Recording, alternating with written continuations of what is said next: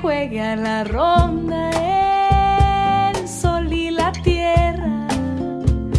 A la rueda, ruedita, tierra de piedra, dame un besito, sol de madera. Muy buen sábado de junio que anuncia un invierno a estrenar un solsticio que nos muestra un sol muy alejado de la tierra, pero que se enciende al recobrar a las mujeres que bordaron y bordan la matria. Disponemos las telas de historias insumisas, las hebras de identidades, los carteles de diversidades y las agujas de todos los tiempos, para recobrar dos nombres desbordados por el olvido patriarcal. Comenzamos nombrando a María Catalina Echeverría, quien unió los retazos celestes y blancos y pespunteó con hilos de sol la primer bandera izada a orillas del Paraná. Dicen que su figura y la de otras mujeres que cosieron la primer bandera, cuyos nombres aún se desconocen, se reflejan en las aguas de innumerables marrones y en los meandros del río. Como homenaje a sus manos y a las de tantas mujeres que surcieron otros destinos, alejados del determinismo, cercanos a incipientes libertades. Continuamos hilando y nombramos a María Remedios del Valle, mujer que participó en las invasiones inglesas e integró el ejército de los Andes, cuidando heridos y combatiendo en los campos de batallas, victorias y derrotas en su misma piel. María Remedios del Valle fue reconocida como capitana por Manuel Belgrano. Transcurrieron más de 150 años del día de su partida, un caluroso 8 de noviembre de 1847, hasta que se sancionara la ley que reconoce ese día como el Día Nacional de los Afroargentinos. Bordar reconocimientos.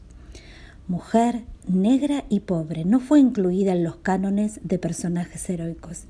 Sin embargo, artistas contemporáneas han hecho justicia y la han retratado como mujer poderosa, independiente y activa, a través de diversos lenguajes, fotografía digital, impresión en clorofila y trazos hiperrealistas, fruto del concurso nacional del año 2020, obras que interpelan y se exhiben en museos nacionales. Bordar revalorizaciones.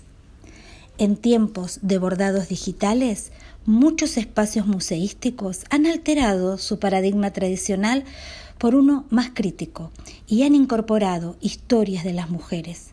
Las investigaciones sociohistóricas con perspectiva de género develaron memorias pétreas. Bordar justicias. Suman sus manos artistas textiles que dibujan con hilos valentías de mujeres. En otras obras polisémicas donde las hebras naturales y los saberes ancestrales se rescatan, se combinan. Bordar esencias. A ver si se acaban todos los problemas jugando a la ronda pan y canela. Y en este sábado optamos por celebrar el Día de nuestra bandera bordando nombres que fueron condenados al silencio, nombres desbordados. Desbordar historias es omitir, ocultar, ejercer un poder patriarcal que tergiversa la historia. Pero aquí estamos para volver a bordar. Pero bordar no como símbolo de esclavitud, como quisieron imponer, sino de expresión y libertad, de disputa y de empoderamiento. Bordar desde esta perspectiva requiere precisión y saber, manos y corazones, diseños y sueños, tiempos y ternuras con justicia social. Bordar abrazos y abrigos, ¿qué es la bandera sino un inmenso abrazo de cielos y territorios? Un abrigo común ante las interperies del individualismo.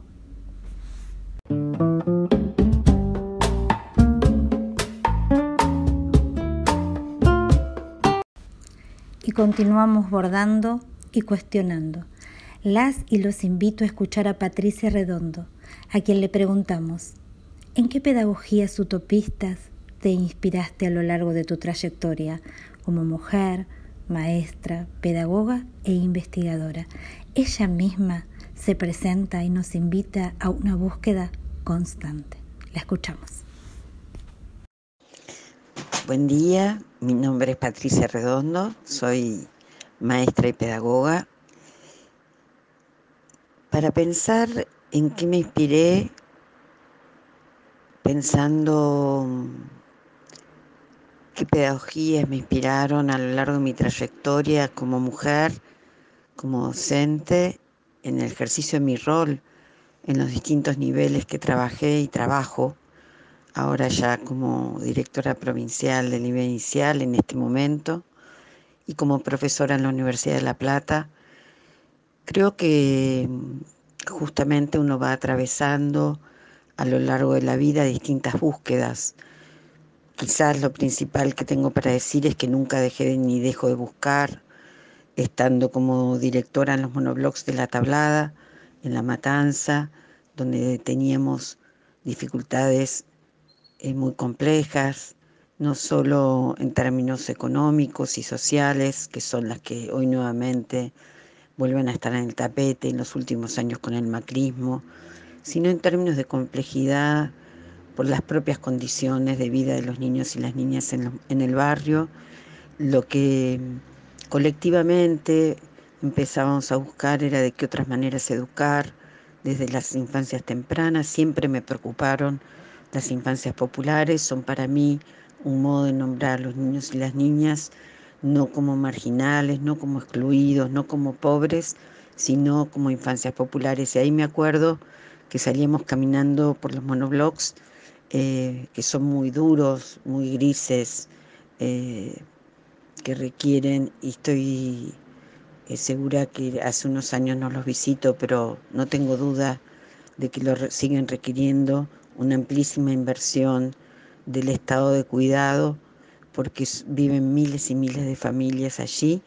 Íbamos caminando en ese momento hacia Camino de Cintura y Crovara y se me cruzó de Dermeval Saviani y empecé por allí a buscar respuestas de cómo pensar por qué una escuela con cuadras de distancia nada más enseñaba de un modo más eh, excluyente y por qué otra, que era nuestro caso, pero no solo nuestro caso, había otra compañera, Beatriz Mansur, en la villa Palito, que estaba cerca de la nuestra, nosotros recibíamos niñas de la villa, porque otras escuelas disputaban sentidos de igualdad. Y digamos que mi búsqueda, y que consiste todavía hoy en mis investigaciones y en mis trabajos, mi búsqueda en relación a la pedagogía y a la utopía tenían que ver con la igualdad. Es más, eh, en esta línea de trabajo, como investigadora investigué en la Villa Palito, que es el barrio Almafuerte, que es un barrio hoy eh, construido a partir del esfuerzo de la comunidad, pero con inversiones del Estado, el Plan Arraigo y otros planes, y que visitó Néstor Kirchner, es muy famosa una foto de él visitando el barrio, y creo que mm, yo, mis primeras hipótesis de trabajo tenían que, tenían que ver con la cuestión de las utopías y las alteré porque mm, allí en relación a las pedagogías utopistas, eh, bueno, uno también tiene que poner en conversación o en discusión de qué hablamos cuando hablamos las utopías. Y en ese sentido, me parece que hay un amplísimo, tenemos un tesoro exquisito en que hay que también salir a su búsqueda en otros momentos en América Latina y gracias a que, bueno, mi maestra, una de mis maestras es Adriana Puigros, que también me dirigió mi tesis eh, de investigación en, barrios populares, la primera tesis de investigación que hice. Eh, Adriana me hizo mirar algunas cuestiones que ya a mí me aparecían como elementos. Yo buscaba discursos utópicos que no hallé en el trabajo en barrios empobrecidos en ese momento, pero abrí un abanico de otros de otras cuestiones como ideas de trascendencia, eh, obstinaciones, así llamé las obstinaciones por eh, que los niños y niñas tengan otras vidas y alteren sus condiciones y sus experiencias infantiles, de trabajo infantil, por ejemplo, eh, en ese momento, encontré un abanico de matices que uno no los puede ubicar monolíticamente en pedagogías utopistas, sino en restos discursivos, pedagógicos, que uno podría inscribir en distintos momentos y experiencias de la historia.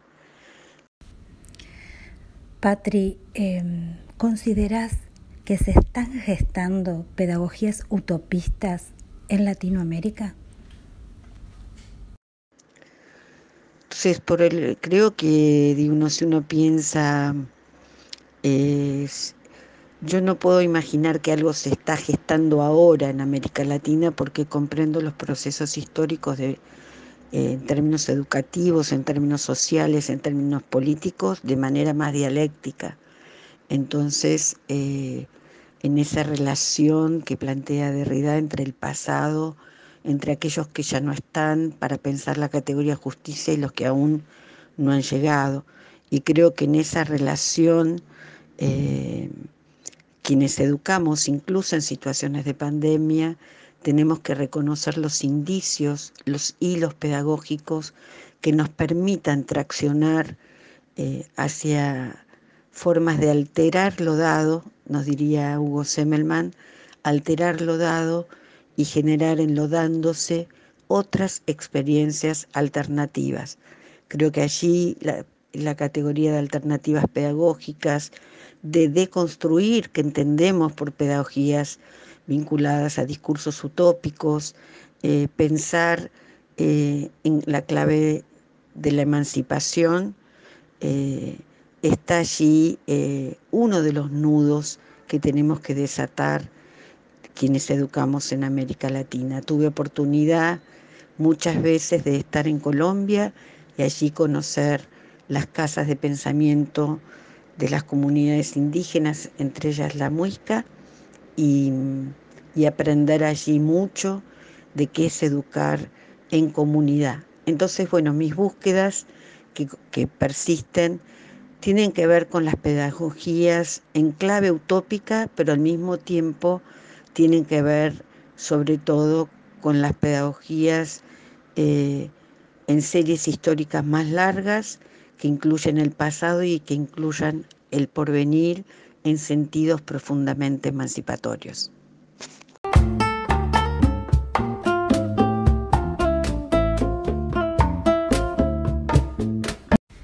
Bordar con hilos pedagógicos para alterar lo dado.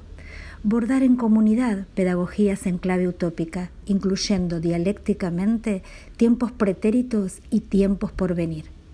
Bordar igualdades y bordar emancipaciones Muchas gracias, Patri Redondo, por bordar con nosotras y hacernos pensar. Nos despedimos izando la bandera del color de las cumbres, como escribía Ada Elflame, mujer que bordó horizontes a alcanzar. Nos reencontramos el tercer sábado de julio para continuar desplegando los sentidos de las pedagogías utopistas y ampliar horizontes, alcanzados o por alcanzar. Gracias Daniel y Adriana. La rueda, rueda de pan y canela.